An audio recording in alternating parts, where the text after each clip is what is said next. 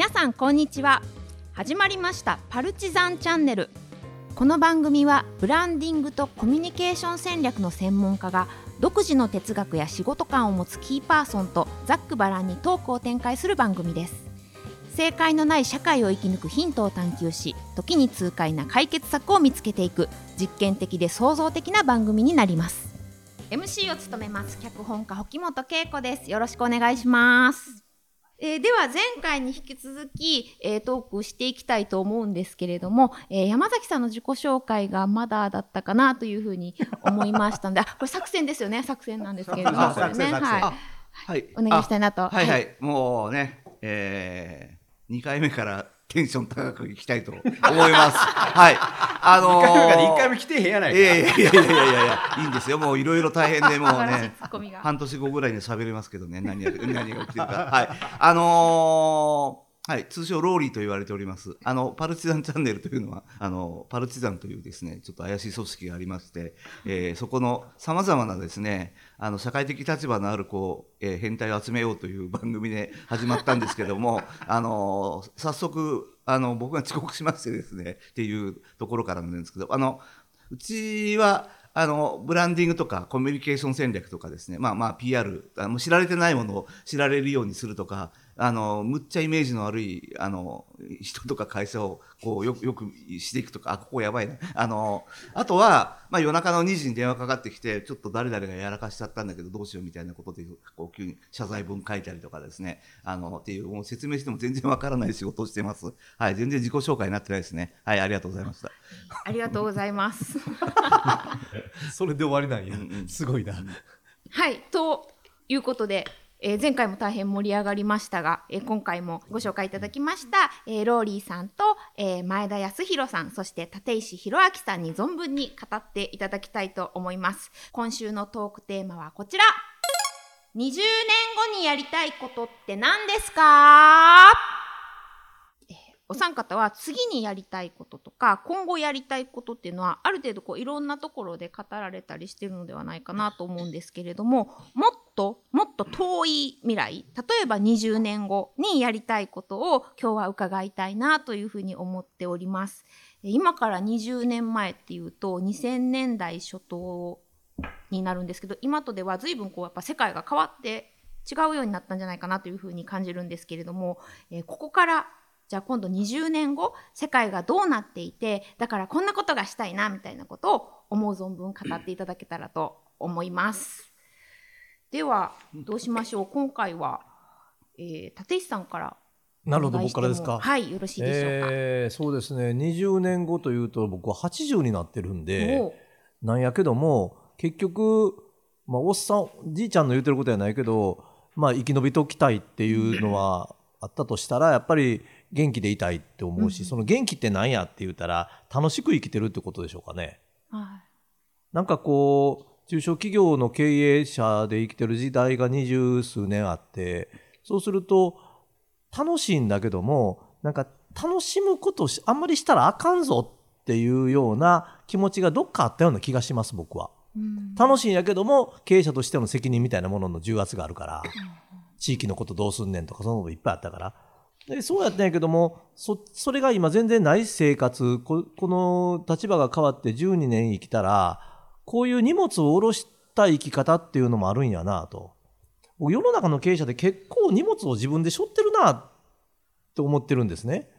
うん、そうじゃなくて荷物をもっと軽くして、えー、生きていくっていうのかな。なんかこうしたいことはしてええやんっていう、もっとこうなんていうか楽に生きる楽しく生きるっていうのかな。日本人楽しむっていうのあんまり僕もそうだし、得意じゃなかったんだけどもだから、えー、59歳で、えーと、バイクの中型の免許をまず取ろうと決めてこけまくってなんか骨にひびまで入りながら、えー、満身創痍で取ってで大型まで行くぞって大型のまで免許も取って大型のバイク買うたら今度はこれ楽しもうっていうことなんでしょうか。このままだから分からへんけど20年後もバイク乗りとったら面白いやろなとか、なんかそんなことをやっぱり思うっていうんでしょうかね。だから楽しむって楽しく生きるっていうことがすごく大事じゃないかなっていう、なんか思いますね今。なるほほどなんか前回もね荷物を減らしていくみたいなお話あったと思うんですけど、ね、確かになんかこう日本人楽しむことに罪を感じるみたいなところはあったりするのかなと思ったりするので、うん、そういうことをね感じずに確かに楽に生きられるようになるといいのかもしれないですがはいありがとうございます。では前田さんにお願いしたんですけど私は前田さんの歯が何本になってるか20年後っていうのがすごい気になってます。大丈夫大丈夫です。ええまずは今の歯の数をまあ維持する。なるほど、これが一番目ですかね。で、20年後なんですけどね、私はね、その、暑苦しい人間なんですよ。はい。ガンガンにね。だから、その自分の暑苦しさを取っていこうと。すごい。な80歳でしょ？暑苦しい80歳ってなんかややこしいじゃないですか。で何が言いたいかっていうとね 自分の暑苦しさを取っていって風呂に入ったとしてますよな銭湯に。ほんなら一緒に風呂に入っている若いやつがホッとしよる、うん、その横におったおじいちゃんがガンガン言うたらもう一緒に風呂入る嫌になってくる、うん、だから暑苦しくない高齢者っていうのは多分入浴剤に変わっていくのよそれ俺は入浴剤になろう思ってんねバスえ？パストゥバスって言ってね、えー、風呂への道。で、そういうふうに、笑いすぎや。自己変革せなあかんやろ。20年かかるよね。これ40歳から60歳か60歳から80歳やから。はいだそんなことってあるって言ったらあるんですよ。私ずっとものづくりの工場歩いてたじゃないですか。高知県の室戸にある室戸の工場は大きな風呂があってやで。どんな忙しかっても決まった時間に全員で風呂入ってんねん。鍛造工場。あれを思い出しただから結局80歳の断面80歳ぐらいになった時に何気なく風呂入った時に一人で入るんちごでやで。でかい風呂に入って一生懸命頑張ってる若いやつからその中中堅から、まあ、ちょっと年取った人も含めてその風呂の中でゆったりできるような入浴剤的な存在になれるかどうかっていうのが僕は自分のチャレンジやと思うね。うん、そのためにはやっぱり銭湯を守らなあかんな。な、はい、以上です。ありがとうございます。銭湯ね確かにどんどん廃業してなんか減ってる話もあるんでね、はい、これがちょっと歯とともに銭湯を守るっていう。なるほど。歯と銭湯を守っていく20年間。20年間。なるほど。よくわかりました。ありがとうございます、よくわかったね、うん、なるほど。ではローリーさんお願いできますか？はい。あのー、雰囲気とテンションがた 多少分かってきましたけど。はい、はい、あのー、多分20年後も同じことをやってるんじゃないかなと思っていて、うん、でまあ僕は人生で大事なのはあの自由とときめきな,、ん、であのそれを守りながらえー、あとはなんかこう世の中に恩返ししたいっていうかですね、うん、それはそれ何の恩返しかというと自分みたいな社会不適合な少年とか青年たちが世の中から潰されないように守りたいなと思ってて、うん、で僕も本当に運が良くてギリギリここで踏みとどまってますけどで社会になんか一応なんか適合したふりしてますけどもうほんと子供の時からもうあのお前絶対大人になってやっていけないとかそういうネガティブなことをあの教員にまで言われてで一応あのこあの舞ちゃんみたいにそのちゃんとエリートにならなきゃって言ってこんなキャラなのにもう頑張ってあの一応小学校4年の時は日農研の神奈川県ないみたいなことまでいやあの柄にもない立場になってあ俺なんか大丈夫かなって思ってそこからもうものすごい失速していってですね。で舞ちゃんがちゃんとあの受験勉強してる時に「あの事件の裏側を追え」みたいな本を読んでやったらそのなんか本当は覚えなきゃいけないこといっぱいあるのに3億円事件の犯人がそのどうやって車止めたかみたいなセリフばっかりこうそうそういう細かいことばっかりすごい頭に残って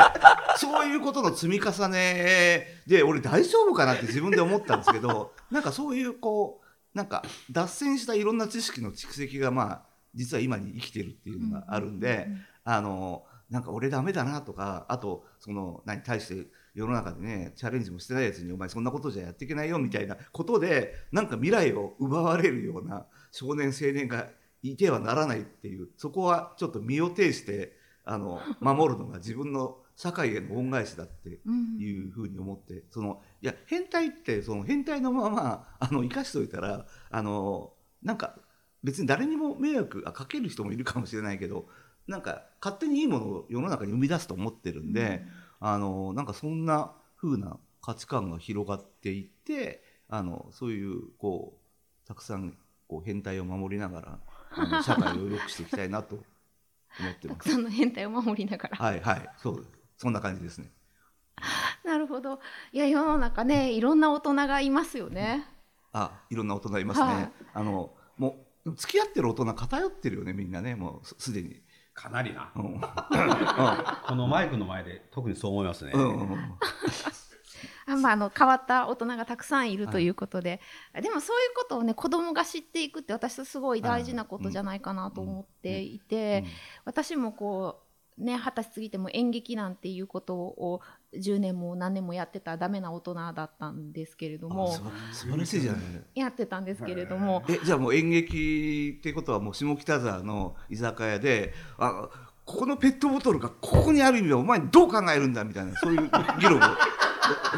そう。本当にそういうダメな大人になる予定やったのがなんとかちょっと脱線できた感じではあったんですけどその演劇を、えーと、小学校とか学校に教えに行くっていう仕事をちょっとやったりしてたんです。でそういう時にこ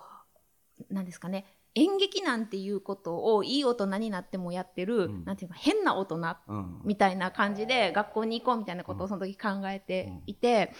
というのもなんかこうやっぱりなかなかこう自分の親とか学校の先生とかお医者さんとかこう触れ合う大人以外のこう職業とかどんな人かみたいなことって知らない子供ってすごいたくさんいるんじゃないかなって思うんです。そうするとなんか職業のこう幅選択肢とかも狭まってしまうしなんかこう自分の親とも周りにいる大人とも合わない子供っていうのもいると思うんですよね。うん、そういう子供たちがあこんな変な大人もいるんやったら大丈夫やなって思ってもらえるようなこう大人としていられたらなみたいなことを思ったりは。素晴らしい素晴らしいね。ありがとうございます。いや子供は。言ってもらえますか？であの。子供時代に出会った大人の質で運命が決まるじゃないですか。うん、いやそうですよね。だからいや僕もあの本当にギリギリでなんか社会とつながれてるっていうもうありがたさがあるんであのね大体その人生って何のチャレンジもしないであの自分の常識だけでなんかお前そんなんじゃやっていけたいんですよみたいなねあのこの話になると長いんだけどね あのっていうの本当なんか傲慢だなって今思えば。でもそんなことであ自分ダメなんだって思っちゃう子供とかいたらかわいそうだよね。って思うんで、うん、まあ舞ちゃんエリートとして生きてたから分かんないけどね。分かんないけど。俺のエリートロは厳しいで。あ、そう、うん、ちょっとここで言えませんけど。うん、そうなんですか。ぜひお伺いしたいところですけれども。お腹壊すから、ね、あ、そうでしたね。はい。気をつけないと。いやなんか俺もその演演劇の話聞きたいんだけど まあいいですね。まあまあまあまあまあ、ね、もう平田平田織座的な。あいいなんね。もうあこれ知ってる人で平田織座ファッションモデルだと思い込んでた人がいてね。いや どうでもいいいやどうでもいいごめん名前の五感だけでいやいやそうそうそうそう。あれ20年後の話そうです、はい、20年後の話をしないといけないし20年後世界はどうなってるってことを聞けと今ディレクターさんに怒られました。どうでもいい話すんなと。どうなってると思いますか？ぜひお三方のお考えを。真面目に話した方がいいんかな？真面目な番組なんで。世界がどうなってるのかっていうのは世界をどう見てるかっていう自分の認識に立脚するわけやろ、うん。客観的にどうなってるのかっていうことは多分わからないと自分が何を認識してるかっていうことは自分が何に興味持ってるかっていうこととイコールちゃうから、あという観点からいくとこうなってほしいっていうことにちょっと質問を変えると、はい、笑いにあふれとってほしいな。僕は SDGs の17個あるけど笑いと美が足らんと思ってる。ああなるほど。足したらええねんそんなもん、なんか深刻すぎひか？いやこれまた話ややこしなってこれ言い始めたらもうちょっとね笑うっていうことを世界的に推奨していったらええん違うかなと、うん、僕はね、うんうんうん、あと美で言うならばサプール。コンゴでやっている。めっちゃくちゃかっこええ服着て。この服を綺麗なままいや汚さないために戦争やめようっていう集団がいるわけよ。こんなんかっこええと思うで。サプール。サプールやなかったっけ？サブール。だっけ？サプール。サプール。そういう感じでどうやろうなと思うけどねすごい素敵ですねサプールのこともっと知りたくなりました今踊るとか笑うとか私もすごい大事と思うというか、うんなんか全ての困ったことはそれより僕と踊りませんかで私は大体解決するんじゃないかなというふうに思います。これ犬は様子や。素敵、いいねいいね。いい歌詞やなっていつも思ってる。ええね。そこ昔人生功労が吠えとったけど。吠えとったね。人生功労っていうのは明治44年生まれでね。そここ そここそこ来たか。どうしても話が脱線する。立石さんどうですか？いやいや20年後やからね。とにかくあのしんどい思いをできるだけ避けられるっていうのかな。なんかどっか日本ってあのしんどさの中に美学を求めてるところがあると思うから、うん、それは気持ち的に分からんことはないねんけども、うん、あのやっぱしんどいことはしんどいから、うん、しんどいことをしんどいって言えるっていう社会の方がええやろし、うん、ででもこれ社会というよりもどちらかというと中小企業とかそうそういうところの話で言うたら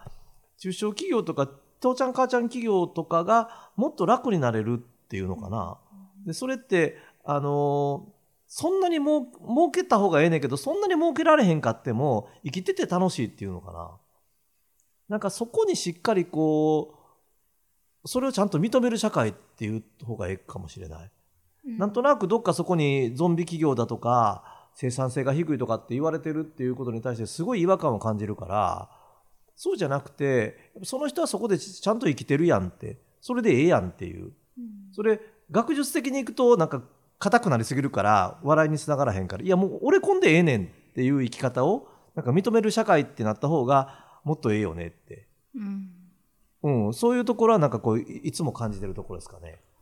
ほど。やっぱりこう楽に楽しくっていうところにつながっていくわけですね。そうやね。やっぱり楽しい、うん、楽しくないと続かへんから、うん、うん、なんかそういう方がええんちゃうかなっていうのはいつも思ってますね。うん、うん、ありがとうございます。ローリさんいかがですか？20年後世界どうなってるかな？あなんかあのー、なんか懲りない人がたくさんいてほしいなと思ってて、うん、あのーえいやこの間ねあの横浜のある NPO で、まあ、そこはちょっと高齢者のなんかコミュニティみたいなことをちょっと新しいことしたいって話だったんですけど例えばもうあの横浜だからもう本目でもう悪いことをしてたような人とかもうもう暴走族とかあと昔爆弾作ってたような人とかなんかそういう人たちがなんか急に手のひら返したように普通のいいおじいさんになるっていうのも別にいいんだけどなんかそういう人はそういう人としてずっと生きてで違う世代ともうもうフラットに仲良くあの昔あのいや爆弾ってなこう作るんだみたいなことをね あの教えるとかね。なんかそういうこう世代ごとに絶対してない体験みたいなことを、あのもう違う世代がこう教えるとかってすごい楽しいしあのだからなんか昔こうなんかエンペラーとか地獄族とかって言っても散々悪いことをしてたようなやつがはなんかそのままのスピリッツでずっとなんかな80代とかになってほしいなってそれがすごい楽しい社会なんじゃないかなっていうふうに思ってて、まあ高齢化社会ってそのなんか高齢者の定義が変わる社会だと思ってるのにまだ世の中はなんか知らないけどこうこの年になったらなんか月刊生き生きみたいな本読まなきゃいけなかったりとか、おな、何いや、生き生きライフを送るあなたにって誰だよみたいな、なんかそそういう、なんかステレオタイプな、なんかこう、枠へのはめ方みたいなのが、もうみんな、なんか取っ払って、別に好きに生きりゃいいじゃんとか、その、あと、あの、なんか、いや、別に莫大に断るわけじゃないけど、若いやつが、なんか、こう、昔やってて、自分の世代しか知らないことを、何かこう聞きに来て教えるみたいなことをしてたらなんか毎日退屈しないですよね多分。その80代とかになっても、うん、なんかそんなのが理想の世の中かなと思います。なるほど、うん、なんかこう最近多様性多様性って言いますが、うん、そういうのがこの20年ってどんどんもっと、まあ、広がっていくというかどんどんそう多様性化していくんですか、ね、何言ってんだろうと思う子供の時多様性なんてかけらも認めようとしないがためにもうどんな思いをしてきたかと思ってんだけど急になんか個性とかなんとか言ってもなんだろうねって思いますけどね、うん、今なんかあの就活迎える学生に「私個性がないんですけどどうしましょう?」って相談されてなんかどうどう答えていいかわ分かんないみたいなね。うんうんうん、個性個性って何ですかね俺も聞かれるよ若い人に、うん、個性がないんですですけど、えー、どうしたらいいでしょうか、ね、よかったな羨ましいわって。答える俺答えそれだけよかったなお前個性なくて今から何でも絵描けるって話じゃない、そうですね。うん、うん、まあ二度と来ないけどねそういう人。は、なるほどいやちょっと面白くてお話が尽きないんですけれども、まあ、ちょっと音楽が流れてきたので今回の「パルチザンチャンネル」はそろそろお別れの時間になります。では、えっと、今回の感想を皆さんにお伺いしたいんですけどじゃあまずローリーさんいかがですか？あはいあの遅刻してすいませんでした。はい。以上です。はいありがとうございます。